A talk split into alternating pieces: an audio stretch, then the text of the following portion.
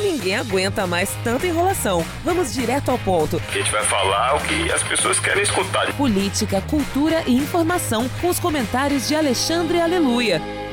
Will defend to the death their native soil, aiding each other like good comrades to the utmost of their strength. We shall go on to the end.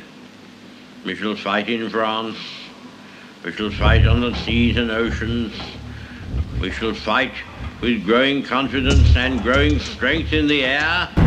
Fala, meus amigos, aqui quem fala é Alexandre Aleluia. Estamos no nosso 29 episódio do Direto ao Ponto. E hoje vamos conversar com o professor Harrison Cavalcante. Na nossa abertura, nós começamos com sempre com o discurso do, da, da, da hora mais importante, que é o discurso do Churchill, no momento que ele precisava mobilizar uma nação para ter confiança e não fazer acordo com, com tiranos. Então, nesse momento, a gente viu que não bastava, né? Se a gente estudar a história da Segunda, segunda Guerra, a gente vê que não bastavam apenas aviões, é, navios e pólvora. Eram necessárias na, naquela, naquele momento palavras. Por isso a gente está aqui num tema tão importante que é é, o, o Harrison vai poder falar sobre linguagem, né, linguagem totalitarismo, mas ele vai falar basicamente sobre linguagem, um professor do Instituto de Letras da Universidade Federal da Bahia. E vamos lá, se apresenta aí e estamos com a participação também do André Possiuncula, como sempre. Fala um pouquinho, André, depois o Harrison. Oi, pessoal, boa noite, tudo bem? Prazerzão estar aqui com vocês mais uma vez. É, vamos tocar o barco aqui. Harrison é um, um excelente conhecedor da, da nossa língua e, e, da estrutura dela e acredito que nesse momento de linguagem revolucionária nada melhor que um especialista. Eu não gosto de usar muito esse termo especialista mas vamos lá. Por falta de um melhor.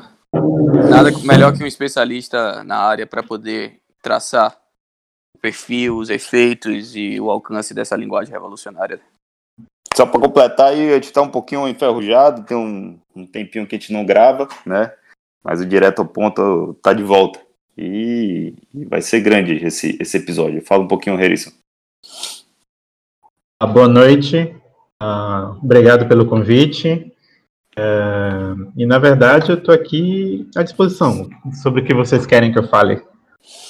Harrison, é, a gente viu aqui é, no último dia 20, 31, é, começou um grupo de estudos é, via Skype com o pessoal do Virtu de Espírito sobre linguagem e totalitarismo. Perfeito? Fala um pouquinho sobre esse grupo de estudo e eu acho que vai ser interessante esse, esse tema. Em primeiro lugar, o, o Virtute, né, falando primeiro sobre esse grupo, esse é um grupo de estudantes, né, eles se reúnem, eles, por conta própria, decidiram estudar vários temas, alguns temas clássicos, alguns temas de lógica, de filosofia, de retórica, uh, literatura, e uh, alguns deles me convidaram para coordenar um grupo de estudos sobre esse tema de linguagem uh, política e totalitarismo, porque era um, um tema que interessava a eles, e é algo que eu tenho um interesse também, uh, desde que eu li uma obra de um filólogo judeu alemão, durante, que durante a Segunda Guerra Mundial, né, ele viveu aquele período na Alemanha, ele não pôde fugir, então durante toda, todo o período da guerra ele estava lá, ele sobreviveu, uh, mas ele, como ele era, ele era filólogo, ele fez um relato, né, quase que diário daquilo que ele percebia uh, na, que estava acontecendo na linguagem pública Alemanha. Uh, ele diz que as mudanças na linguagem uh, alemã foram algo, algo que auxiliaram o controle do regime nazista sobre a população. ele chega a dizer que Uh, aquele controle era tão presente que até os inimigos de Hitler, até as vítimas do Estado uh, nacional socialista, acabavam usando os termos, os, os códigos, as frases do, uh, do regime. Então, até para criticar, né, eles uh, acabavam incorporando aquilo ali. Então, basicamente, nesse grupo, a gente pegou essa ideia de estudar, uh, pegar textos sobre esse fenômeno, uh, tanto em regimes antigos, né, nos regimes totalitários tradicionais, aqueles que chegam no poder e aí já de cima para baixo tentam impor certas coisas e usam a linguagem para impor determinadas coisas em um, em uma, em um estilo mais uh, 1984, mas também pegar sobre os novos processos utilização da linguagem para gerar efeitos uh, semelhantes, efeitos de controle da população, controle de é, imposição de determinadas visões uh, de mundo, que na verdade o objetivo final é provocar algum tipo de uh, destruição de certos aspectos da sociedade e criar uma outra sociedade à luz dos ideais daqueles que se acham uh, os grandes sábios que devem é, guiar a humanidade para o seu destino. Então, basicamente isso, gente. É um grupo de estudo que a gente vai tratar desses temas e a gente já teve duas reuniões. Uh, não sei se eu continuo falando ou se eu paro agora para vocês. Pra, antes de entrar no, no tema, no tema uhum é, do totalitarismo, até pegando o gancho do, do começo das minhas palavras, né, quando eu falo do, do, do discurso de Churchill, só para você entender, a gente começa sempre o programa com aquele discurso é, que ele mobilizava a, nossa, a nação no uhum. parlamento, né? Ele fala que iria lutar em nas, nas colinas, nas praias, onde no lugar que fosse, nunca iria se, se render. Antes de, hum. antes de, falar, eh, de, de, pensar na linguagem usada para o mal, né, existe também a possibilidade de usar a linguagem retórica para o bem, né, exatamente para despertar na nação é, sentimentos, às vezes, escondidos. Né. Essa é a função do, do líder. É, sim, sim. Nesse momento, se eu não me engano, após, após o discurso, os, os, políticos que estavam contra, se eu não me engano, era o, o Halifax, né? Ele, ele fala por Chamberlain, o que é que, por que, que ele fez isso? Por que, que ele mudou o que a gente tinha combinado? Aí o, um responde para o outro, ele mobilizou as palavras e colocou a língua, inglesa no campo de batalha. Então, isso, isso, naquele é, filme Darkest é, Hour. É, né? naquele filme, né? Não foi pro, do, do, pro Neville, acho que foi para um outro colega do Halifax. Um outro colega ali, né? É, então, eu não lembro. Mas é, mas é interessante isso, a ideia de que ok, para você ter esse poder, né, para você agir sobre uh, sobre o mundo e vencer uma guerra, e aí vencer a guerra em qualquer dos lados, você tá, pode estar... E, e é facilmente comparável com o que a gente está vendo hoje. É, ok, desculpe. Com o coronavírus, você despertar também o...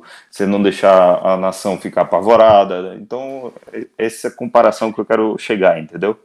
Mas continua. Agora, se me, se me permite, Alexandre, acho que, antes de tudo, até para o ouvinte compreender todos os aspectos, é, alcance, dimensão, é, seria, seria bom se você pudesse dar um, uma pequena introdução sobre linguagem, né? Porque a gente fala sobre, é, a gente fala sobre a ah, linguagem revolucionária, a linguagem como método de domínio totalitário, só que as pessoas às vezes nem alcançam a, a real composição do que é linguagem, o que é o evento da língua, é, como se processa isso. Se você puder dar uma pequena é, introdução, por, por exemplo, é, o Vogel hum. fala basicamente da linguagem como representação simbólica de uma realidade. Né? Então, toda a percepção nossa de realidade envolve linguagem, na medida que pensamentos precisam de palavras para serem articulados, né? Então eu queria que você pudesse dar uma. Primeiro faz um apanhado geral sobre linguagem, para depois a gente entrar sobre as, as, especificidades da linguagem revolucionária. Perfeito. Bom, um apanhado geral sobre a linguagem em, em pouco tempo é, é, algo que até me assusta, porque eu tento, ao longo de várias e várias aulas, explicar algumas coisas para os alunos que estão iniciando o curso. Então Não, no, até no mínimo, de pedir. Mas... uma necessidade de se estudar a linguagem. Né? Ah, olha só, ah, eu ia pegar esse, esse gancho que você falou com relação à a, a, a, linguagem expressão da realidade e enfatizar que os linguistas eles ainda não decidiram, eles não se, se decidiram ainda, eles não che chegaram ainda à conclusão, ou melhor, ao consenso sobre qual é a função principal da linguagem. Então, tem alguns linguistas que vão dizer, não, a, a função da linguagem é expressar o pensamento. Outros vão dizer, não, não, a função da linguagem é estabelecer comunicação entre as pessoas. Ah, e outros vão dizer que, ah, não, a, a função da linguagem é uma, uma, ferramenta de ação, de agir sobre o mundo. Né? Ah, Para o leigo, essas é, a escolha entre essas três opções, ela não existe, porque todo, toda pessoa normal, né, ao contrário dos especialistas, percebe que, na verdade, a, a linguagem, essa, é, a linguagem tem essas três dimensões. Né? Ela não pode ser apenas agir sobre o mundo, porque antes de você poder agir sobre o mundo, você também tem que saber alguma coisa, enxergar o mundo, você precisa compreender alguma coisa sobre o mundo e você usa a linguagem para representar, para representar aquilo que você vê na realidade, né, para ajudar a agir sobre o mundo, mas para poder agir sobre o mundo, a gente também precisa é, compartilhar as nossas ideias e a gente precisa ter algum tipo de representação sobre, o, sobre como o mundo é. Okay? Existem muitas visões é, sobre, a, sobre a cultura e sobre a, a linguagem de que tudo seria pura invenção cultural, que tudo seria criado pela mera linguagem. Uh, mas tem um pequeno problema de que o mundo vem antes da linguagem. Né? O mundo já existe. Quando a gente nasce, as coisas. A gente já tem um corpo, a gente já tem é, fome, a gente já tem várias coisas. Então, o mundo real ele não é criado pela linguagem, né? Mas a linguagem nos ajuda a ter uma, um acesso a essa realidade, porque a própria realidade é que acaba é, determinando certos aspectos da linguagem. A gente só pode usar a linguagem de determinadas maneiras, a gente tem a, a, função de falar sobre a realidade porque existe um mundo real, porque existem certas coisas na própria realidade que condicionam né, a, a língua e que condicionam o nosso agir. Perfeito, né? A ideia de que não existe linguagem abstrata, né? E a linguagem é sempre articulada num evento real. É, deixa sim, sim, sim. Inclusive, inclusive, isso é um consenso entre, relativamente um consenso entre linguistas, que é, para chegar a níveis mais abstratos de uso da linguagem, a gente vai subindo a partir de, de coisas mais concretas. Então, um exemplo muito tradicional é o seguinte: olha, para a gente expressar a noção de tempo, né, de presente, passado, futuro, de que o tempo está passando, né, que o tempo uh, passou, alguma coisa aconteceu há tanto tempo atrás, talvez aconteça no futuro. Essa nossa uh, é, falar sobre o tempo é baseado na nossa experiência sobre espaço. A gente primeiro percebe uma coisa concreta, absolutamente concreta, que é o espaço físico e como a gente é, interage com esse espaço físico, e a partir daí é que a gente desenvolve, né, primeiro aí, o conceito de, de, de tempo, a gente consegue expressar as coisas como se fosse a partir disso aí. Tanto que a gente pode ver isso no fato de que muitas expressões para falar do tempo, que é algo completamente abstrato, são coisas que vêm de espaço. Então a gente fala de cinco anos atrás, né, daqui para frente vai ser assim. Então a experiência concreta primeiro é a base para a gente desenvolver o pensamento mais abstrato depois. E outra coisa, Harris, eu não sei se você já leu, né? tinha até falado uma época com você sobre o Vogel. É... Não, o Vogel eu ainda estou devendo até hoje. É. É, ele faz uma observação sobre a linguagem que eu acho extremamente interessante. Né? Primeiro, ele fala do evento hierofânico, né? É, ele uhum. entende que a língua não é, é, é, é uma participação humano-divina, né? É, ok. É, a, a, ideia é simples, né? Se há um universo inteligível, é porque há uma inteligência pondo ordem nesse universo. Então ele pega um conceito platônico da, da metax, né? Uh, esse entre uhum. meio, né? Entre o mundo das ideias e, e, e, o mundo físico, material, em que o, a consciência humana participaria do logos divino e esse logos divino, através de uma revelação da linguagem, né, hierofânica, uhum. tornaria a consciência auto-iluminada para a realidade. como você encara esse processo, né? É, principalmente numa época de muito secularismo e, e numa época em que é, a, a, a, ideia é de que a, a, a crença numa força transcendente é irracional. É, eu trago isso muito forte na, na questão da linguagem, na compreensão da linguagem, como isso afeta a linguagem, né? E, e aí eu venho para a questão que a gente estava falando nisso aqui, do, do trivial, a, a, a, compreensão de Tomás de Aquino da, da, e de Santo Agostinho sobre a gramática, a ideia que eles abordam dentro de conceitos platônicos e aristotélicos. O que, o que você consegue visualizar sobre isso? O que você poderia falar para a gente?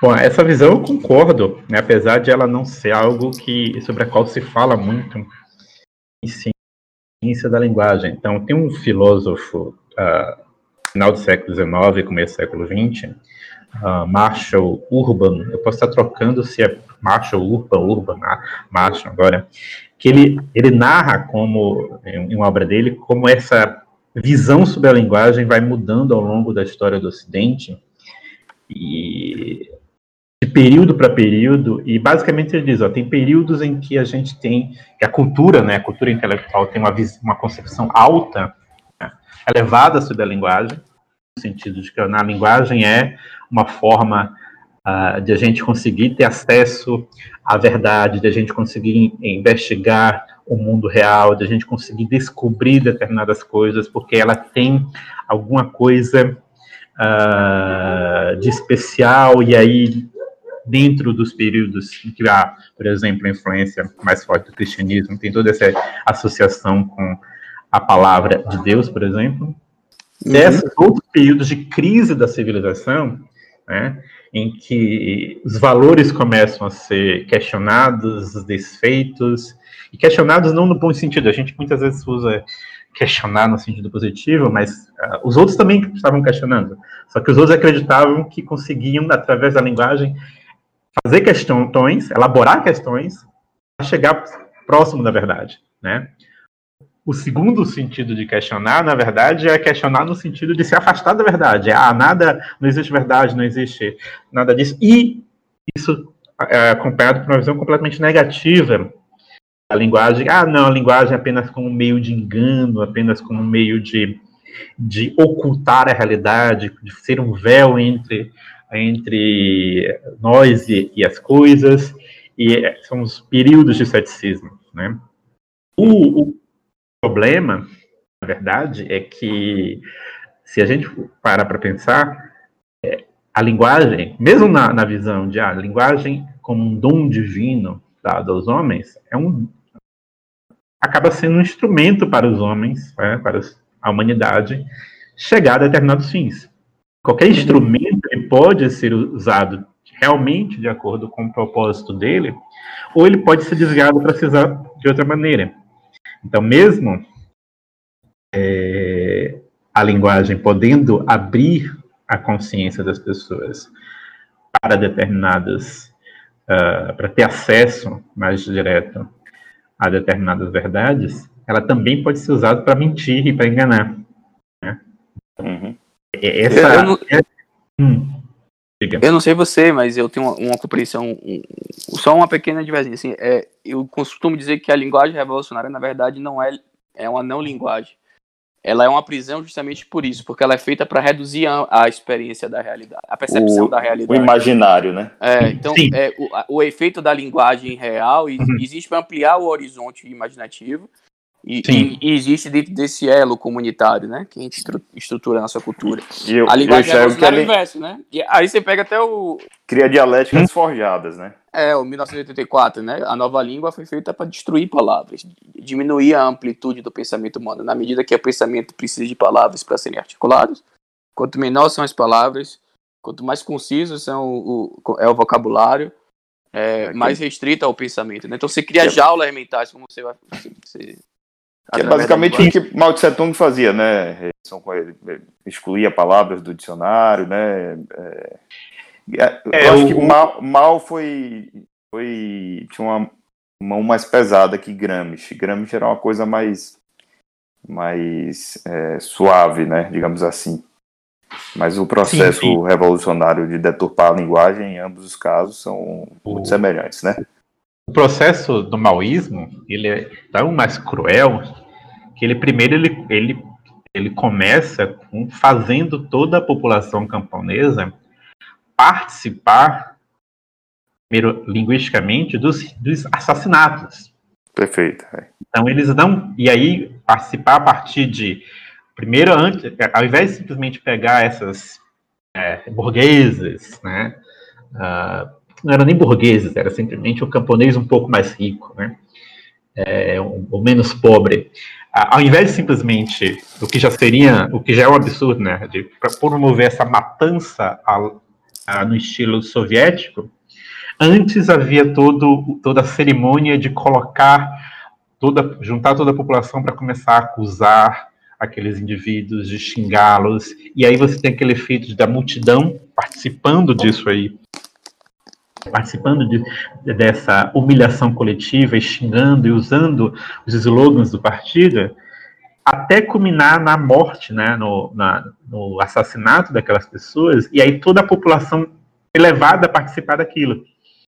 E isso contra alguém que até, tipo, duas semanas atrás, uma semana atrás, era alguém que era respeitado na comunidade, alguém com quem eles, essas pessoas tinham laços de, de clã, pessoas que, que, que eram vistas de modo respeitoso, e a partir de agora você participou da morte dessas pessoas. E isso cria esse choque psicológico entre como é que eu fiz tal coisa, como é que eu colaborei para tal coisa. A única, uma das poucas formas de resolver esse tipo de conflito que você fez atra, né, através de suas palavras é você mudar suas crenças, é você justificar a coisa terrível que você fez.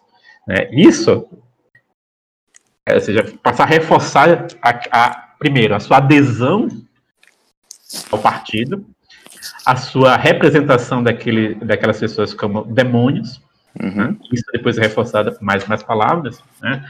A cumplicidade no crime, né? Uma cumplicidade, e uma cumplicidade sem você precisar fazer com que as pessoas atirem ou uhum. batam. Né? Houve isso também, mas só pelo fato de elas participarem linguisticamente disso aí, você tem isso. Com relação a esse negócio de escolher palavras, é uma coisa interessante que um, o livro que a gente leu tem um tem trecho falando sobre como é que era o ensino de inglês da China maoísta. Primeiro que nem toda a região da China ensinava inglês porque era a língua dos, dos capitalistas opressores. Uhum. Mas tem alguns lugares que acharam, não, a gente precisa ter relações internacionais, então vamos ensinar inglês. O ensino de inglês basicamente era não ensinar inglês, era pegar o vocabulário maoísta, vocabulário político maoísta e colocar frases em inglês. Era traduzir o mero vocabulário Uh, você não aprendia nada sobre como é que se usava, de fato, isso na vida comum. Você não era, você não, aquelas pessoas não tinham acesso a, a textos da literatura inglesa. Vocês não, não, tinham acesso a nenhum outro material que não fosse além daquilo ali. Então você está uh, fazendo a, a, linguagem que o único, o único objetivo da linguagem é fazer com que você é, repita constantemente os slogans do partido. Todo o restante de vocabulário é inútil. E, e até para poder explicar um pouco melhor para o ouvinte, é, é, é, a ideia que a linguagem é, você só entende realmente uma língua quando você compreende a cultura de um linguagem é cultura, isso. né? Então o evento te, é, eu até estava escrevendo sobre isso outro dia. O evento teofônico da cultura é, e como a Elliot fala, né? Cultura é culto é, vem uhum. junto com o, o, elemento hierofânico. Então, certas expressões são mais do que representações de um objeto, são re representações de valores, de concepções de vivência de mundo. A forma que você isso. compreende o mundo, você é, imprime e, e, expressa através da linguagem. Né? Uhum. Isso, isso. É, voltando um pouco para o que você tinha comentado antes, né, sobre a, essa linguagem revolucionária é, ser uma diminuição né, da experiência. A gente falou, chegou a falar isso no grupo lá de estudo, de que o, objetivo, na verdade, parecia, parece ser reduzir todos os critérios de interpretação né, a um único. Então. Você reduzir também o, o, o, horizonte de dialética, né? É, a sim, pessoa pode sim. continuar fingindo que está pensando e, tá, e que está tendo algum senso crítico, né? Como eles chamam, Uhum. E ao mesmo tempo você está diminuindo o, a dialética dela, né? A restringindo para uma determinada conclusão. Isso, porque até a própria expressão senso crítico não é um tipo de, de, de habilidade Sim. de investigar as coisas por si próprio e chegar às conclusões é, necessárias diante das evidências. Senso crítico é, um, é uma expressão que é usada simplesmente para. Existe aqui esse conjunto de conclusões prévias que você deve adotar. Né? Uma determinada visão política. Então, você uhum. fazer senso crítico é simplesmente decorar determinadas posições, determinados slogans. E é muito engraçado como essa expressão, muitas vezes, é, muitas vezes não, ela sempre é usada na educação, sempre. como ao invés de decorar conteúdos, você tem, tem que desenvolver o senso crítico. Só que esse desenvolver o senso crítico é decorar slogans políticos. Né? Antes, pelo e, menos, as pessoas estavam decorando fatos e acontecimentos, agora elas estão decorando é, conclusões elas devem aplicar a qualquer novo fato, independente de conhecê-la. Não, eu, eu, a, agora são gatilhos emocionais, né? As palavras, como o senso crítico é um gatilho emocional. Você tem uma pré-programação, um rol de, uhum. de reações emocionais, não é um processo racional. Então, quando eu jogo ali senso crítico, o que eu quero é que a, o meu público reaja com raiva, é, uhum. histerismo, gritaria, uhum.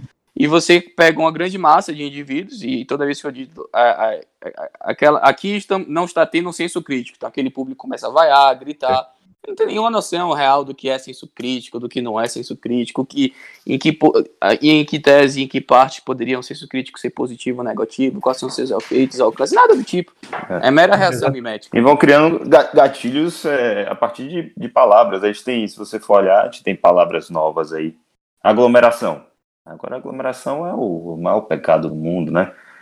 É o cara, um assassino, quem, quem, Não, quem aglomera, né? Falar em, por falar em, assim, em aglomeração, vocês perceberam o, a deturpação total que está sendo feita com a palavra genocídio, com a Sim. palavra genocida? Ou seja, ah, hoje essa palavra, essas duas palavras não significam absolutamente nada. Elas significam uh, não gosto de você. Elas significam assim, ah, eu, é, é igual chamar uma criança chamando outro de feio. Não, é, é, é a é sua mãe. É entende? terrível.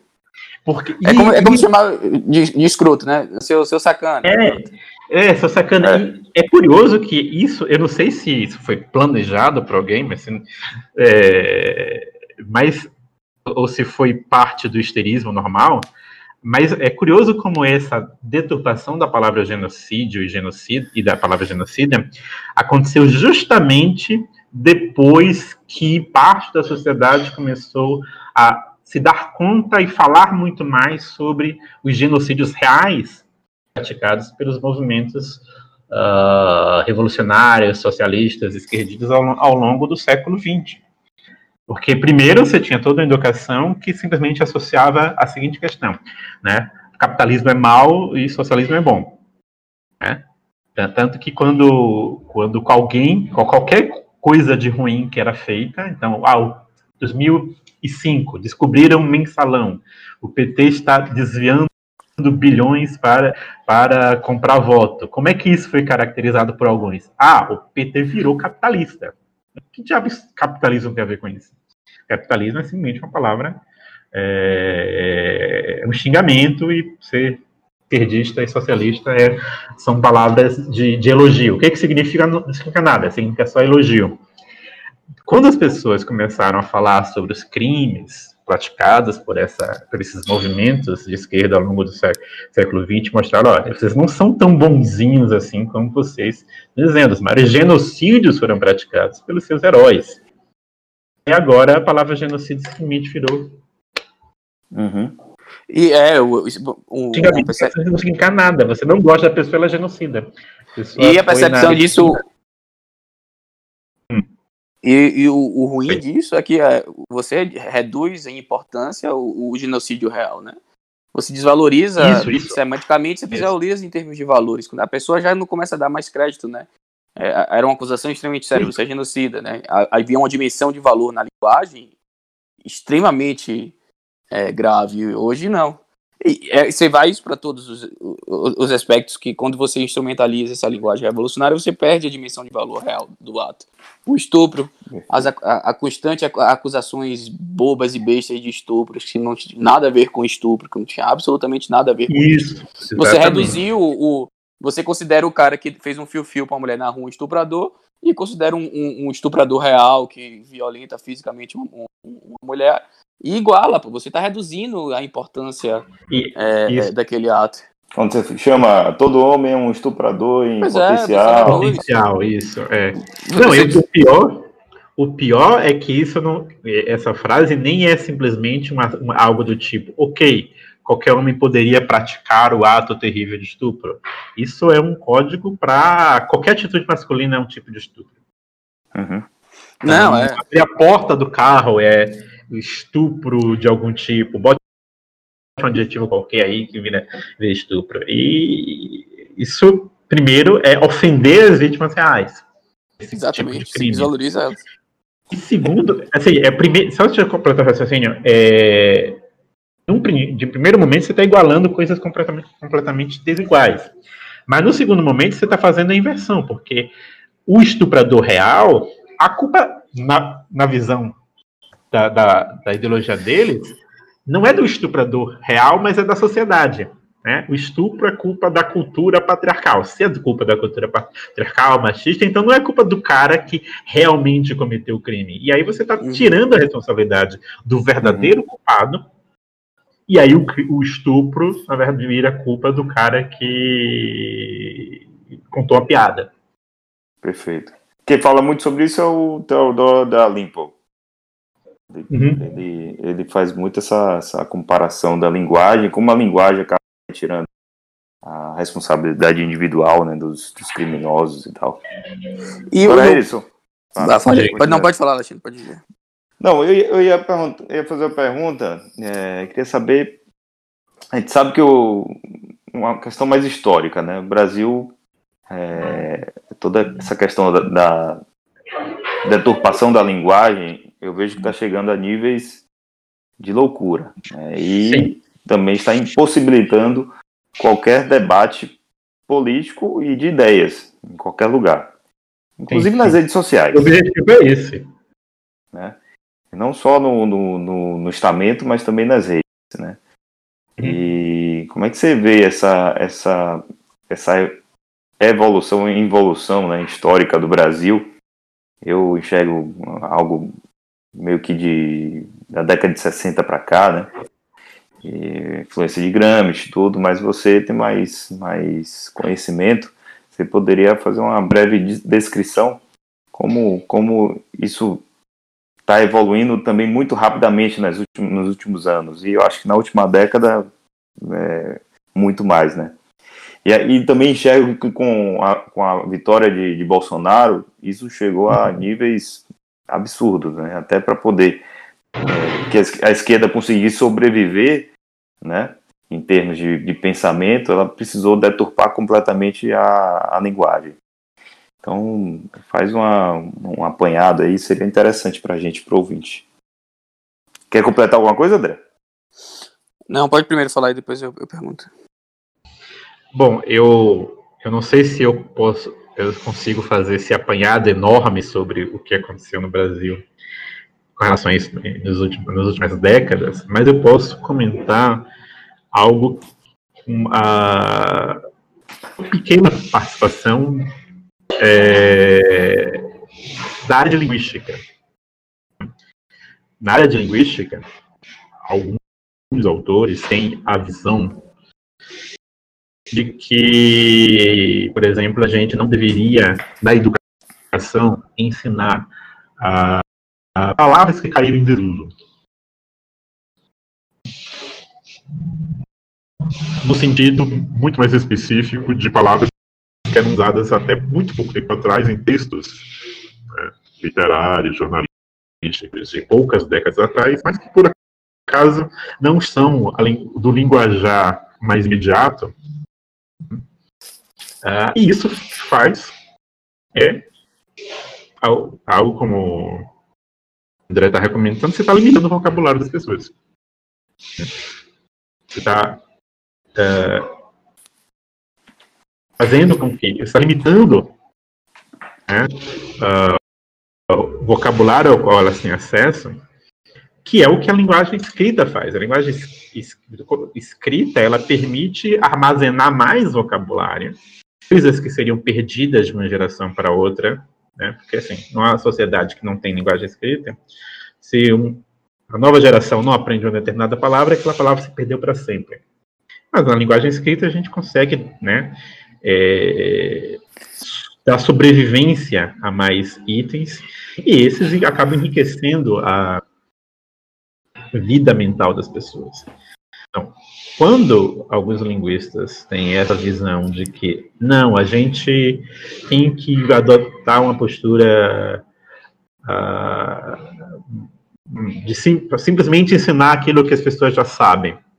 É uma contradição, por que, que escola existiria se você fosse ensinar simplesmente aquilo que as pessoas já sabem, né? Uh, você está fazendo exatamente o contrário do que seria necessário né, com relação isso aí. Uma outra coisa também é que vida linguística, a linguística é, ela tem uma posição muito diferente da gramática normativa, porque a linguística está tentando olhar para o que é, os fenômenos que acontecem na linguagem e entendê-los, seja lá de que natureza são. A postura descritiva. Uh, e a gente precisa ensinar isso para os alunos. Olha, a diferença entre a postura da gramática tradicional e da, e da linguística.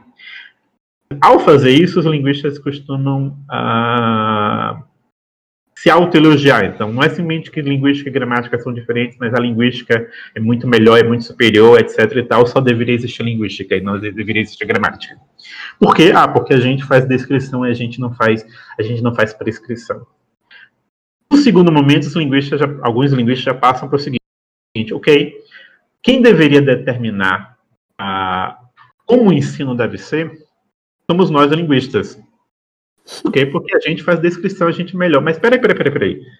Vocês são. Ser, ser, linguística, ser linguística é melhor porque não faz prescrição, e agora você quer, de, você quer fazer parte do, de determinar como a educação deve ser, então você mudou de tarefa, agora você quer ser gramático. Mas você não disse que ser gramático era ruim?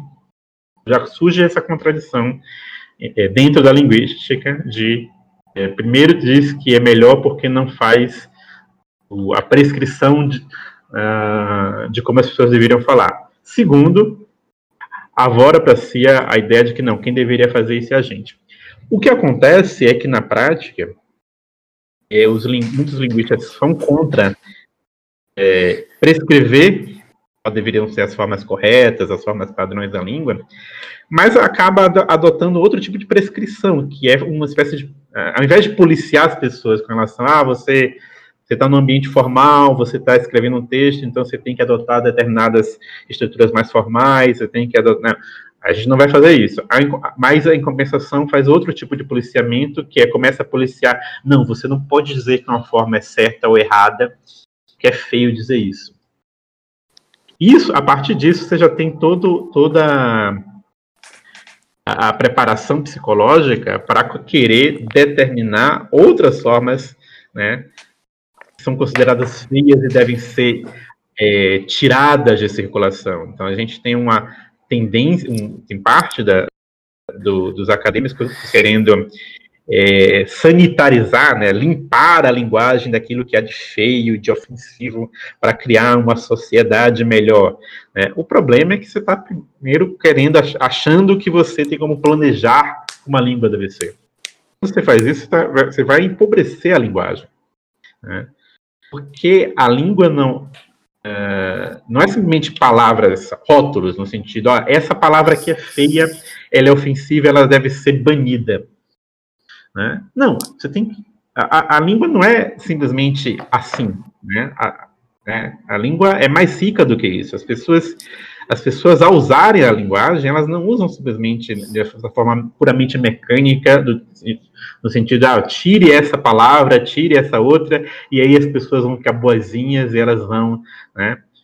Uh, você está fazendo um outro tipo de coisa que, que vai ter outros efeitos que você não está pre prevendo. Então, por exemplo, é, eu vou dar um, um, exemplo com o termo minoria. Né? Minoria virou um substantivo próprio, praticamente, ao ponto de que as pessoas não conseguem perceber quando essa, essa expressão está sendo usada várias outras coisas. Né?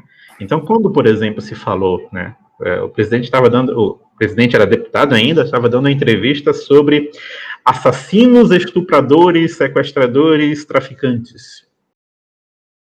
Ele estava defendendo aquilo que qualquer pessoa normal defende, que é assassinos, estupradores, traficantes, né, criminosos têm que ser presos e têm que ficar na cadeia por um longo período de tempo. E isso não acontece. Então, primeiro vamos resolver esse problema. Ok? E perguntaram. Ah, perguntaram alguma coisa lá uh, para ele, eu não lembro exatamente o que foi. Ele falou assim: não, a, a minoria tem que se curvar à maioria. Hum. E todo mundo entendeu como se ele estivesse falando que os negros têm que se curvar aos brancos, como se os, as mulheres têm que se curvar aos homens, como se uh, os homossexuais têm que se curvar aos heterossexuais, só que ele não estava falando de minoria nesse sentido. Ele estava falando no sentido puramente numérico. Olha, aqui tem 200 milhões de brasileiros honestos, trabalham, pagam seus impostos, e aqui tem um milhão de criminosos. Porque os 200 milhões de brasileiros têm que ser amedrontados e assustados e perseguidos por um milhão de criminosos e 5 milhões de, de apoiadores de criminosos. Por exemplo, por que, que 100 milhões de mulheres têm que ser aterrorizadas por 10 mil estupradores e um milhão de apoiadores desse, desse pessoal. Não, a, a maioria, as mulheres, né? São as mulheres, e a minoria são os estupradores. A minoria, né, estupradores, tem que se curvar a maioria. O ponto é esse uso puramente, puramente é, mecânico, automatizado das expressões, transformou essa palavra essa expressão na cabeça de muita gente é simplesmente ó, só tem um significado. Então, quando você ouve, você nem precisa nem pensar no contexto, você não precisa nem entender do que é que se está falando realmente. Né? Uh, isso, isso é muito eficiente para gerar militância política, mas é muito perturbador para as pessoas. Para a inteligência acho... nacional, né? Inteligência, eu acho que você constrói uma linguagem estritamente ideológica. Você retirou a linguagem do seu efeito normal, trouxe ela para uma linguagem político-ideológica e, uhum. e, inviabiliza o seu uso corriqueiro. Então, termos como minoria, termos como especialista, uhum. agora ciência, genocídio, é, poder, até a, a, a, os neologismos que eles utilizam, né, empoderamento, essas linguagens. É, então você constrói um, uma, uma, linguagem ideológica e o efeito disso é você construir um, uma realidade que só pode ser é, observável através do prisma ideológico. Então isso é extremamente eficiente, isso é uma prisão mental. E você como, como, como, como linguista, eu queria entender, e você tocou nesse ponto, porque eu entendo muito que a gramática funciona como é, é, a, a, linguagem é um, é, é, um elo intersubjetivo, né? A gente transmite e, e perpassa as nossas tradições históricas através da língua. E na medida que eu destruo termos porque eles são fora de uso, né, é, antiquados, retrógrados, uhum. e, e, eu estou, na verdade, destruindo toda a história cultural deste povo. Né? Então, na medida que eu impeço pessoas a terem acesso à linguagem de, de, de escritores como Machado de Assis, Gustavo Corsão, como Shakespeare, é, uhum. é Elliot, eu, o que eu estou fazendo é o que? Eu estou impedindo essas pessoas de terem acesso a todo o fluxo de cultura de sua civilização, né? Então, e, e, nesse aspecto a gramática, né, e, e eu, eu, vejo muito discurso progressista de que ah, não, gramática não, não deve existir, não, deve, não existe o certo e o errado na linguagem, mas se não existe uma gramática para normatizar, para colocar as âncoras, os, os macros reguladores, que impede que eu varie é, é, a linguagem ao ponto de não ser mais compreensível é, é, o ato de se comunicar, como eu poderia, é, nesse aspecto, entender a linguagem como meio de comunicação? É, é, essa questão. Como, como esses linguistas conseguem ainda falar sobre linguagem como método de comunicação se eles mesmos defendem é, é, é, uhum. É, ideias que estão destruindo a possibilidade do, do, se comunicar. Isso é, isso é, isso é uma questão muito, muito boa, porque, ok, uh, comunicação a rigor ainda deveria, mas o problema é que a gente, a gente supostamente associa isso a uma visão de que a gente quer ser um país. O Brasil quer continuar sendo algum tipo de unidade. Se não houver absolutamente nenhum tipo de, de eh, gramática ou meio de promover unidade linguística, o que vai acontecer é que cada região, a, a linguajar de cada região vai se modificando com o tempo, assim como aconteceu no latim. Isso é um processo normal, na verdade, não tem nada de, de anormal, estranho nisso, isso é normal. Né? Mas o problema é, a gente, é isso que a gente quer, a gente quer que daqui a 500 anos já é impossível. Ok, os, os soteropolitanos todos se entendem entre si, mas eles são incapazes de entender alguém que é, seja de Natal, alguém que seja do Acre, alguém que seja do Rio Grande do Sul. A gente não quer isso. Ok? Então a gente não quer isso, então a gente precisa de alguma coisa que seja essa, esse meio comum de comunicação que segure um pouquinho as mudanças linguísticas, e mesmo que essas mudanças aconteçam, e um dia a língua de, falada em Salvador seja diferente da língua falada no Rio de Janeiro, ainda existe essa outra língua comum. As pessoas, na verdade, virem bilíngues, e essa língua comum entre todo o país continua existindo. Né? Esse, esse media é... a cultura nacional. Né? Media a cultura nacional. E, a rigor, seria melhor que não fosse nem nacional, que fosse transnacional. A gente uhum. também continuasse com os nossos laços culturais com Portugal. E, de, é, é, com só agora, pera, pera, eu, eu preciso, eu preciso hum. interromper aí o momento aqui. Só okay. uma pequena observação. Não existe isso de cultura nacional diferente de uma cultura de Portugal, de uma cultura inglesa. Isso eu, eu faço, falo bastante é, e fazer essa, essa observação que é importante. Existem as especificidades é, regionais, okay. óbvio, mas é, como na, ideia, na própria ideia do, de Eliot, né, cultura é culto, a cultu nossa cultura é uma cultura ocidental. Óbvio que no momento que a civilização ocidental foi se especializando e se regionalizando e se espalhando, houve especificidades. Por exemplo, a especificidade da cultura é, ocidental na Inglaterra, a especificidade da cultura ocidental em Portugal, a especificidade da cultura ocidental no Brasil. Mas hum. todos nós pertencemos à mesma cultura, né? Eu gosto muito de ressaltar isso. Até porque a gente não perca esse elo é, cultural. A, é, a cultura ocidental. É, é o que eu acho que o Harrison, Harrison fala é que a gramática continue sendo a âncora é, da nossa pátria, né? Você, você consiga Sim, não, Natal, das nossas especificidades, a, exatamente. Com... A, a, questão é de acesso, ou seja, é, a maioria dos brasileiros não consegue ler textos em inglês. Ok? Ah, o mesmo tipo de relação a gente tem com Portugal. A gente não tem acesso à literatura, a textos de portugueses, a gente não tem acesso a discursos né, é, retóricos de qualquer outra de portugueses. Parece que a gente fala. Parece que a gente tá de é, a gente não tem nenhuma relação, a gente não tem trocas de informações e trocas de bens culturais com Portugal, praticamente. Uhum. É, e, em, em, língua, né, o pessoal da área de linguística muitas vezes se, é, comemora isso, ó, gosta, né, nos afastamos linguisticamente de Portugal. Bela porcaria. Hum. Você está perdendo a comunicação com o, milhões de pessoas né, com que você poderia trocar bens culturais. Né?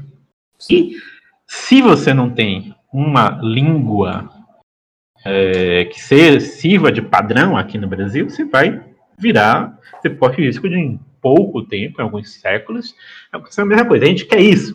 Ah, se a gente quiser, ok. Tá, então a gente está tomando a decisão certa de acabar com língua padrão, etc e tal. Se a gente não quer isso, aí vem aquela, aí vem uma outra questão, aproveitando que você quer falar. Muito se diz na, na área de linguística que assim, é, a, a, gramática, no sentido de a norma padrão da língua, é a imposição da fala dos ricos sobre a fala dos pobres. E, né, como todo tipo de posição opressão, então que, a gente tem que acabar. Só que tem um pequeno problema. Nenhuma gramática é baseada na fala dos ricos de ocasião. Abre gramática, você não vai ver exemplos baseados na fala de, sei lá, Eike Batista, de qualquer outro milionário aí, Lula, né? Você vai encontrar frases de algumas pessoas, de escritores, né? Alguns desses escritores é, de outros períodos eram ricos, mas nem todos eles. Alguns eram brancos, mas outros não. Você tem escritores que eram é, pobres, pretos e perrapados.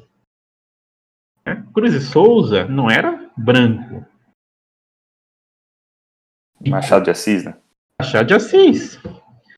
Lima, Lima Barreto.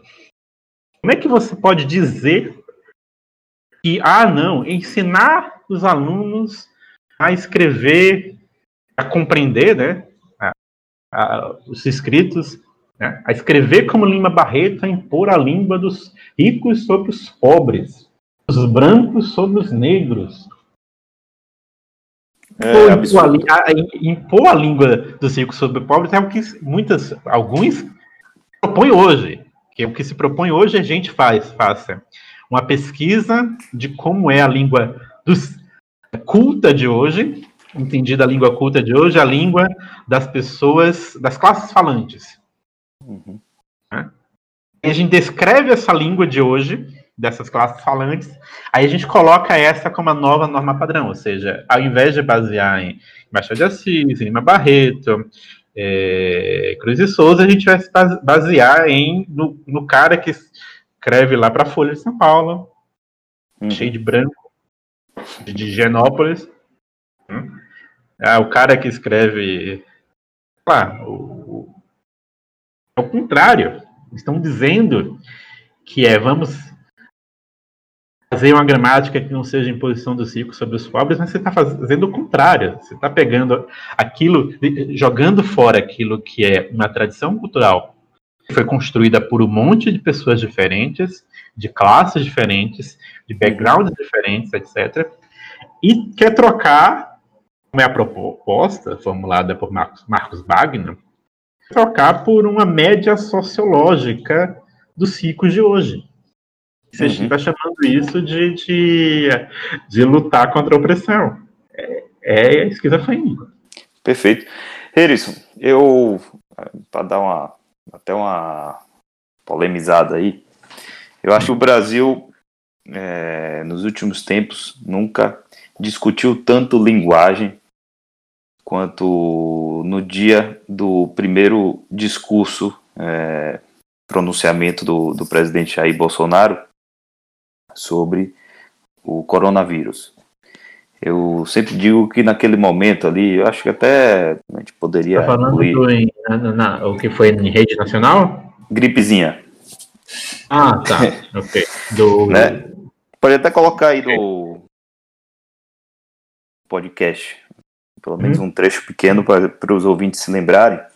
É, naquele dia, ele, o, o presidente é, colocou as palavras que davam é, normalidade às coisas. Né? Acho que existia um pavor generalizado e naquele dia ele, ele conseguiu resgatar no imaginário das pessoas que o mundo existe, que as coisas, né, a vida é, é, perigosa, que também é realmente, em alguns casos, uma gripezinha, que, enfim, ele deu algum ar de normalidade é, na linguagem, né? Ele conseguiu restaurar. Eu espero estar, estar sendo claro, mas eu vejo que ali ele, como a gente não tem, não tem nada de literatura, ele acabou, acabou suprindo a nossa, o nosso, os, os quem deveria fazer, né? Resgatar esse imaginário é, literário, ele acabou fazendo isso via um uhum. pronunciamento à nação.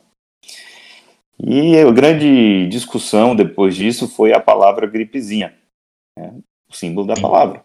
Né? E, okay. e as, as pessoas falavam a seguinte frase: quando você falava, mas em alguns casos é gripezinha. E nas hum. pessoas que têm que carregar o Brasil nas costas, é uma gripezinha. Aí as pessoas, ah, mas ele não poderia falar essa palavra gripezinha. Como se ele não tivesse que é, falar a verdade, ele devesse mentir para a população. E quando na verdade ele acabou, ele falava a verdade, né? Ele, ele usou da verdade. É, então, eu... acho que naquele momento ficou muito claro que o Brasil, no Brasil existe, o estamento tenta construir a qualquer custo uma linguagem é, revolucionária, completamente apartada da realidade, enquanto a gente tem um presidente que, que procura a todo instante resgatar os símbolos reais, né?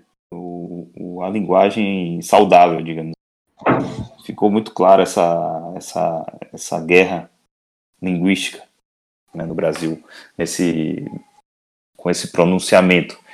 E hoje a gente vê que quando falam, ah, Bolsonaro está colhendo os frutos do que plantou, e é realmente isso. Naquele momento ele plantou verdade, ele plantou que o povo não deveria se, apavorar, que as liberdades também eram importantes, que uhum. a economia também era importante, porque as pessoas não poderiam é, descambar para a miséria e o, e o caos.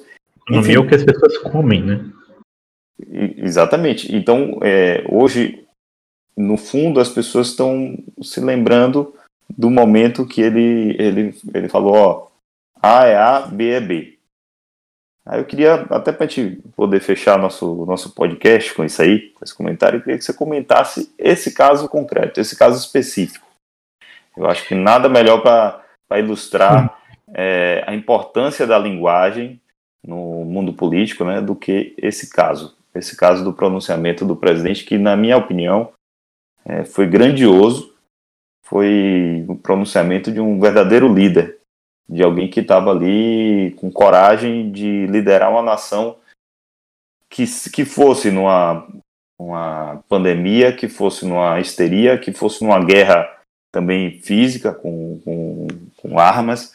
Então ali a gente, a gente viu que tínhamos um, um, um homem, né, um grande homem que estava liderando a nação, que ainda está liderando a nossa nosso Brasil. Queria que você comentasse. e aí eu volto até para o começo do nosso, nosso podcast, quando eu falo de, de Churchill ali, no momento crucial que ele usou também. O que, o que salvou a Inglaterra, primeiro, antes de tudo, foram palavras. Né? Ele hum. colocou a língua inglesa no campo de batalha, ele, ele salvou por palavras, até porque lá o parlamento desconfia sempre do, do primeiro-ministro, né, e, e, o primeiro-ministro tem que usar muita retórica para conduzir a nação, seja em guerra, seja em paz. Então, como é que você é, analisa isso aí, esse, esse caso concreto? Seria interessante aí sua, sua, sua opinião. André, se uhum. quiser fazer alguma consideração sobre isso aí, será você que manda. Não. Quem fala agora é o André. Não, pode, pode falar, isso, pode falar. Mas bala. Se não me engano, se não me engano, a primeira vez que ele fala, usou o termo gripezinha, ele ele estava inclusive falando sobre a possibilidade de ele morrer. É. Então, essa doença, ele estava chamando, ele estava comentando alguma coisa sobre ele morrer e ele estava na verdade fazendo uma espécie de, de exorcismo, né? Então, não, eu não vou uhum. morrer com isso. O que é alguma coisa perfeitamente saudável. Uhum. Né? Você, ao enfrentar qualquer doença, ou diante da mera possibilidade futura de pegar Até porque tá pilotando um avião, né? É, se já for com a mentalidade que vai morrer, o piloto né? isso como, como se fosse uma, um absurdo. Que foi uma coisa semelhante ao que tinham feito algumas semanas antes, quando ele comentou sobre a necessidade de prevenir AIDS. Uhum. Ele falou sobre prevenir AIDS para salvar a vida das pessoas né? e também para uh, economizar nos gastos públicos, né? Porque gera gastos, né? O que, o que é, na verdade, uma coisa que se diz há 50 anos sobre qualquer doença. Então, toda vez que você vai falar sobre prevenir qualquer coisa, no Ocidente se fala para economizar os gastos com aquilo ali. Quando ele falou, ah, aquilo ali foi um absurdo, como pode ele dizer que o tratamento de AIDS, a, a, a, pessoas com AIDS gera custos? como se fosse um absurdo dizer isso, né? Como se fosse uma coisa assim do outro mundo. Gera custos. Né? É, isso me lembra um, um princípio usado pelo, por, inventado por Mao é, na China, ou pelos aliados de Mao, que é a ideia que é o seguinte, olha, ok, essa linguagem revolucionária é um monte de clichês, repetições, etc. tem palavras às quais as, as pessoas reagem automaticamente, mas ela não é só isso. Ela também tem um componente que é, é reagir a qualquer coisa que o seu adversário diga. Mesmo quando o seu adversário diz uma coisa perfeitamente normal, e mesmo quando o seu adversário diz até aquilo que você, revolucionário, diz, você tem que dar a pior interpretação possível. E isso foi começou né, como um princípio interpretativo para perseguir é, aliados que se tornaram inconvenientes dentro do regime maoísta. Então, é, se inventou o seguinte: ah, quando um inimigo do povo infiltrado utiliza a, a linguagem socialista, a linguagem maoísta, ele está utilizando de modo insincero. E aí então as pessoas pegavam o seguinte, ó, aqui está fulano repetindo exatamente o que Mao Tse Tung fala sobre qualquer coisa. Isso era prova de que ele era um traidor.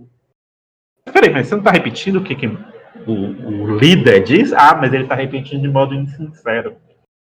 Como que você sabe? Ah, porque ele é um traidor. Mas como é que sabe ele é traidor? Ah, porque é, é completamente circular.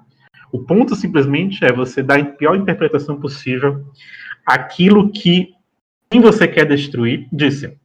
A mesma coisa que, você, que a gente presencia nessa, nessa, nessa situação com o presidente. Não tem um monte de especialistas que há dois é, meses antes do pronunciamento do presidente já diziam: ah, não, 80% das pessoas é, não tem absolutamente nada. Né?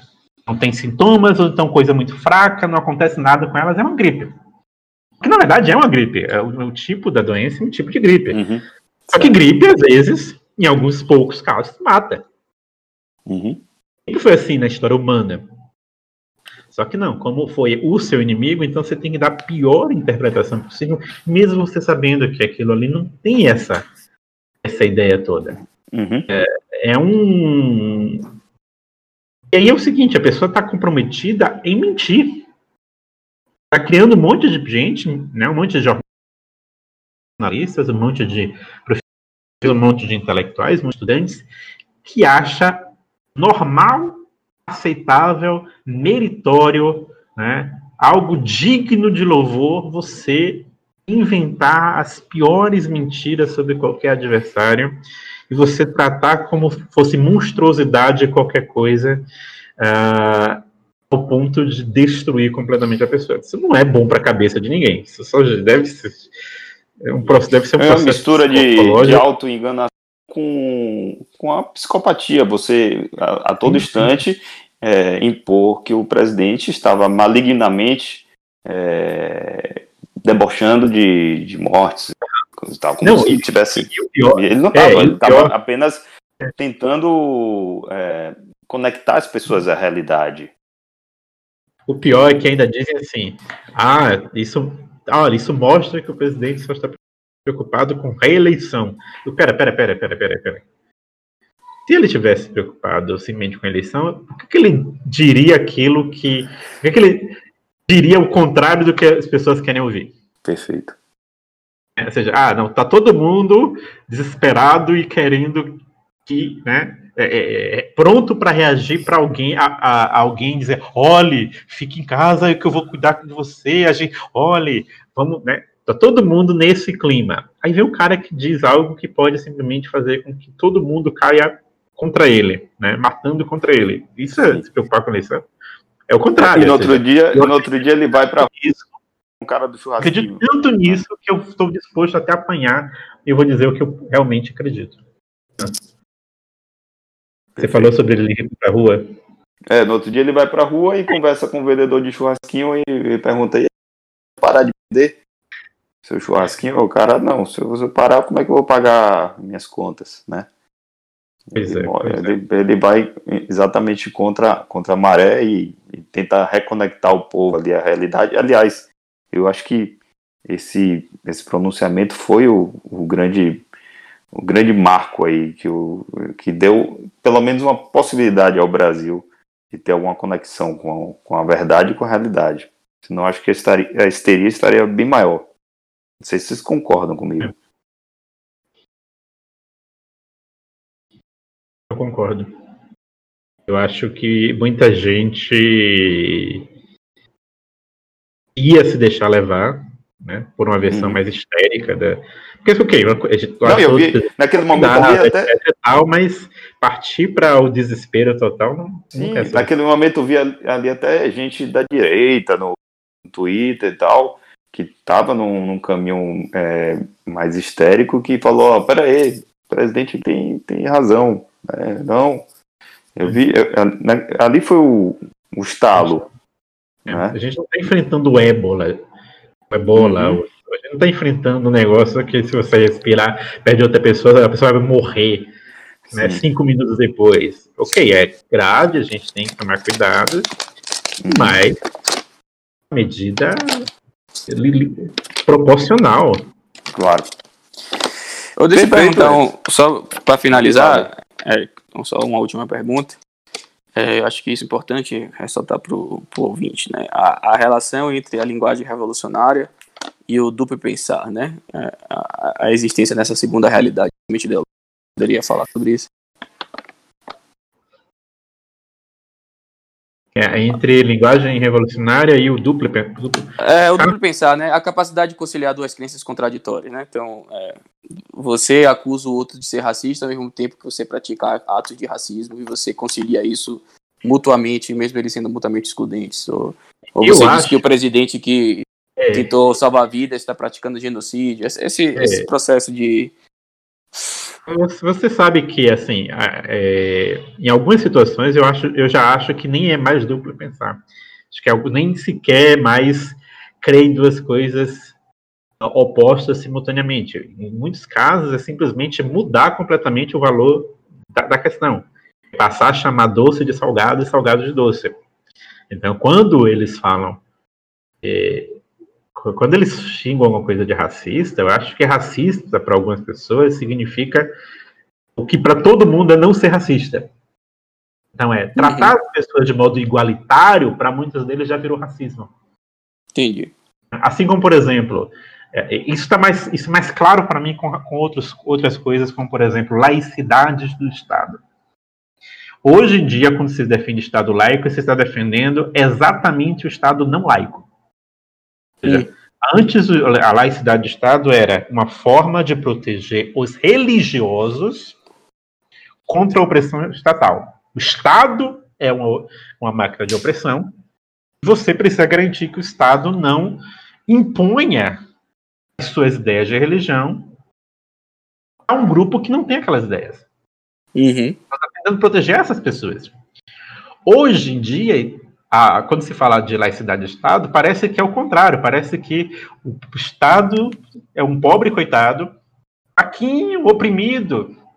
E aí existem essas pessoas malvadas, religiosas, que estão correndo o risco de oprimir o Estado como? Ah, dizendo que elas pensam sobre religião. Uhum. Não, e, e, mais ainda, o, ter, o próprio termo laico, né, que foi cunhado a ideia do Estado laico com o Papa Gelásio I, o termo laico significa o corpo leigo cristão. É, são os leigos. O leigo, né? O laico. É, o, está, o, Estado não determina as ideias religiosas, ele simplesmente. A ideia era só dividir a titularidade de exercício do, do, do, poder espiritual com o poder temporal. O poder temporal na mão do, dos leigos cristãos e o poder uhum. espiritual na mão do clero. A ideia nunca foi criar um, um Estado secular, um, um Estado anticristão. Muito pelo contrário. O próprio valor em si é um valor cristão. As pessoas não entendem isso, inclusive. Pois é, pois é, mas é... mesmo uma visão mais esticada de ah, não, agora temos outras religiões, então uh, ainda assim é isso que o pessoal confunde. É usar o Estado para pegar aquele grupo que tem uma determinada crença religiosa e impor uma outra crença sobre ele. Isso é o que deveria ser proibido. As uhum. pessoas já ficam achando, não, todo o povo, uh, toda a população comemora, sei lá, Natal. Então isso tem que ser proibido. que o Estado é laico, o Estado não pode. Peraí, mas o Estado não está impondo nada, o Estado só está acatando uhum. aquilo que o povo faz. E observe Perfeito. que o, o, efeito disso é perigoso, porque todo o processo da linguagem revolucionária acaba entrando para a estrutura psicopolítica e acaba virando termos que vão ser usados contra uma determinada vertente política ideológica. Então, você, por exemplo, hoje, você vê inclusive decisões que utilizam a ideia do Estado laico como sinônimo de secularismo e começam a atacar ferozmente o próprio processo de crença religiosa. Então, você começa a pegar é, a, o ativismo judicial, que cria tipos penais inexistentes, como de, de homofobia, que é, não se tem nem conceito, o conceito é totalmente aberto. É, o, o, que é homofobia não se, não se definia, não se define. Então, todos os termos da linguagem revolucionária acabam entrando na esfera psicopolítica e na, na esfera jurídica e afetando parte do espectro político, né? Isso é extremamente preocupante.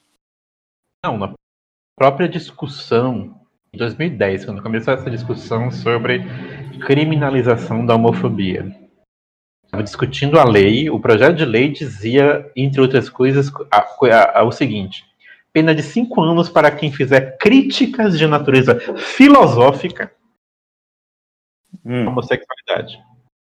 Crítica, crítica de natureza filosófica coisa estranha para ser uma, gerar cadeia de cinco anos. Um tipo penal, né? É, um tipo penal. Mas o ponto principal, o ponto que eu queria apontar é o seguinte: ok, um projeto de lei. Qual a função de um projeto de lei? O parlamento vai discutir. Vai falar o que, que tem de bom, o que, que tem de ruim, se isso está certo, se isso aqui pode ser tirado, etc. É debater. O que significa também criticar o texto automaticamente qualquer pessoa que criticasse o texto desse projeto de lei já seria era de homofóbico e já, ele já era crime, ele já era culpado. Era criminoso. não tinha sido definido ainda. Seja, além de ter sido discutida, e já havia pessoas que estavam cometendo crime. Por quê? Porque bateram em alguém? Não, porque eles estavam discordando do texto. Discordar do texto é homofobia, é um ato de homofobia. Ou seja, você está matando um homossexual se você discordar do texto, de um texto, de um, um, texto que aspira a ser uma lei. É uma loucura completa. Outro, outro exemplo bem emblemático para mim que aconteceu recentemente foi a, a, a, expressão interferência política na Polícia Federal. Que né? não tinha a menor dúvida que era linguagem revolucionária, ingressando já quase no é, é, já estava na esfera psicopolítica e já estava quase ingressando na esfera jurídica, né?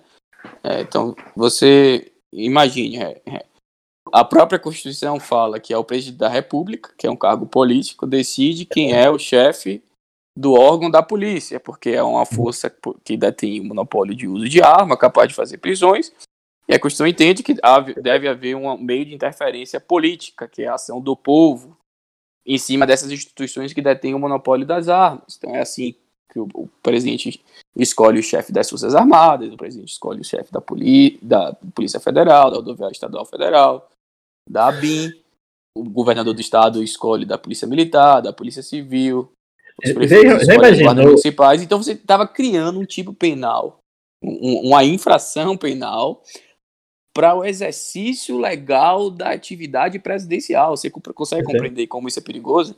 É, a inversão é... brutal da realidade em si, linguagem.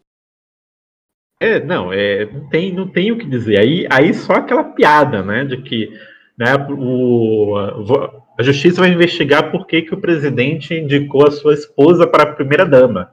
É, mas é, é, é só, só assim como responder isso com piada, né? O, o Alexandre Garcia apontou bem, né? O presidente está sendo, sendo acusado de interferir no seu governo. Ele mesmo comenta, eu sei que vocês têm, vocês devem estar dando risada aí, mas a acusação é essa. Uhum. É, não, é isso aí. É. Mas é perigoso, porque a, embora a acusação seja esdrúxula, absurda, é, é, se consegue ver os efeitos. Ela é eficiente por ser esdrúxula. É o, é é o, o, objetivo é ser esdrúxula, é ser é, completamente racional. Porque se fosse racional, ela poderia ser debatida rejeitada. Então a acusação é de propósito de Drúxula para travar né, a, e, e, a coisa é, é a ação das pessoas. Coisa, não, e a coisa foi tão séria que, que, que, houve uma abertura de inquérito em cima disso. Você consegue compreender Sim. o que é isso? Houve um discurso não só, houve primeiro o discurso ideológico, quando se criou a ideia da interferência política, aí depois houve um, um discurso é, é, psicopolítico, para mim, Uhum. claro, e depois o discurso virou jurídico. E esse processo está se, se tornando é, repetitivamente padrão. É, Sim, virou a narrativa, né? Então, primeiro você constrói a narrativa, depois a narrativa vai para o ambiente político e ele vai, enfim, vai logo para o sistema jurídico. E o perigo disso é que não passa por causa legislativa nenhuma, é automático. A justiça está aplicando direto esses conceitos criados. Então, a linguagem Sim. revolucionária hoje afeta a nossa justiça de uma forma muito, muito severa. Perfeito. Eu, eu, isso, essa, essa situação foi tão surreal. Eu vi um monte de gente liberal É, inclusive da direita, né? É, pegando esse exemplo e saindo por aí. Não, isso é a prova de que o presidente está implantando um regime totalitário. imagina. É, tipo, é o primeiro regime totalitário a ser implantado no mundo simplesmente trocando um cargo Hum, Tá, que já é de responsabilidade de todos os presidentes indicarem, né? Não, é um totalitarismo. Por quê? Porque ele indicou o cargo de, de, de- de diretor da. da- é, é surreal, é surreal. Não, é, é o mesmo caso do, do discurso dele na, que foi vazado e que ele defendia o armamento da população e, co- colocavam aquilo como um golpe de Estado. Primeiro que é um Aliás, golpe, né? Aliás, ele tá né, se auto dando um alto golpe Uhum. nele mesmo, né? aliás eu, nesse momento a gente já tem que agradecer a Moro pelos excelentes serviços prestados à nação. Ao permitir que este, este áudio Saber dessa que- reunião É, Com certeza. Perfeito. aquilo foi, foi fantástico mesmo. duas Mas coisas que Moro fez Estamos aqui já com uma hora e quinze de pod. É, vamos lá, que é- acho que tá legal. Acho que deu para o leigo aí, o pessoal, os ouvintes, dá para ter uma noção, pelo menos básica, né? É, dos efeitos da linguagem na, na psicopolítica hoje, né? Faz suas considerações finais e Indicação de livros. indicação de livro. Curso. Você que manda. Canal do YouTube. É, o que você quiser aí. Pode mandar brasa. Bom, eu vou, na verdade, indicar o perfil do Virtude Espíritos. Procura lá o, eh, o pessoal interessado, procura no Instagram, porque aí eles têm os links para ah, o grupo de estudos. Ah, e aí o pessoal pode ter acesso ao que a gente ao que a gente está lendo, ok? Ah, por enquanto a gente leu mais coisas em inglês. A gente está lendo agora um livro que é Politi- Political Correctness, que eu não vou pegar, eh, não vou achar a referência aqui rápido para compartilhar para vocês. Fala que é, deixa eu ver aqui se eu acho. É A History of Semantics and Culture. É um livro sobre analisando a história ah, da esse fenômeno do politicamente correto é de Geoffrey Hilfes, não sei nem se eu li direito o nome dele, mas na verdade, olha lá no, no perfil do Virtude Espíritos e aí vocês podem ter acesso a muitos materiais e também a esses, essas informações sobre o grupo de estudos.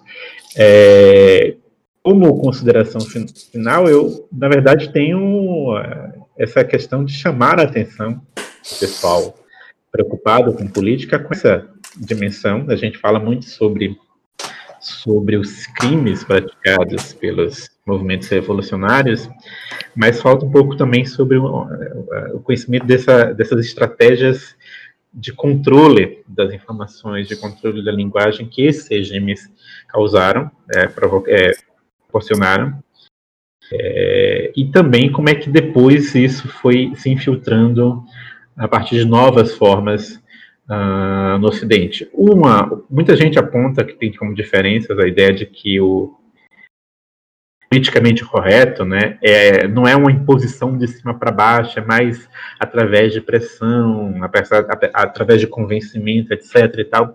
Mas o problema é que o, o objetivo é final é o mesmo. O objetivo é chegar numa situação de controle total. né? Tanto que hoje a gente já está numa fase em que você não tem apenas uma pequena pressão para que, olhe, não use essa frase, use aquela. O que você já tem é coisa do tipo, se você não usar o novo termo que eu cunhei hoje de manhã, você está cometendo um crime deve ser para ir para cadeia.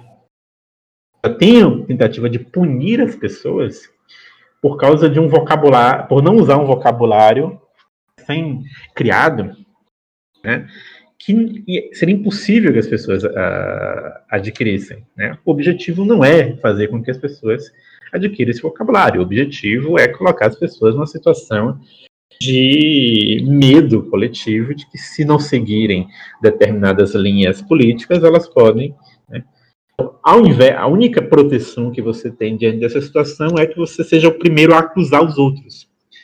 Né? A única garantia que você não vai ser acusado de fascista é se você acusar os outros primeiro. A única garantia de que você não vai ser acusado de nazista por beber leite é se você acusar primeiro os outros. Então, uhum. entender melhor esses processos, ver o que, que a gente pode. Quantas pessoas a gente pode salvar dessa, dessa, dessa loucura. Show de bola. Obrigadão, viu, Erison? Obrigado Valeu. Pela, pela participação. Ficou excelente. Muito bom. E mais pra frente a gente faz outro, viu? Show de bola. Obrigado, hein? Boa noite para vocês. Até a próxima. Falar alguma coisa, André? Não, boa noite a todos. É, valeu, Harrison. É, ainda vou aprender a falar seu nome direito. Só agradecer também ao, ao Web Radio, que sempre publica nossos, nossos podcasts, nossos episódios. E quem puder, a gente não tem é, aquele. Quem financia? É, não temos não. É até bom Mas não é, eu prefiro... não tá mais a verba. É, eu prefiro que ajudem o, o a Shockwave Radio, que é que os caras fazem um trabalho excelente, primeira rádio conservadora do Brasil. Grande abraço a todos, abraço ao pessoal da Shockwave Radio e apoia-se, pessoal, lembrei. Se não tem apoia-se, então ajuda lá o apoia-se da Shockwave. Grande abraço a todos, fiquem com Deus. Abração. Assim.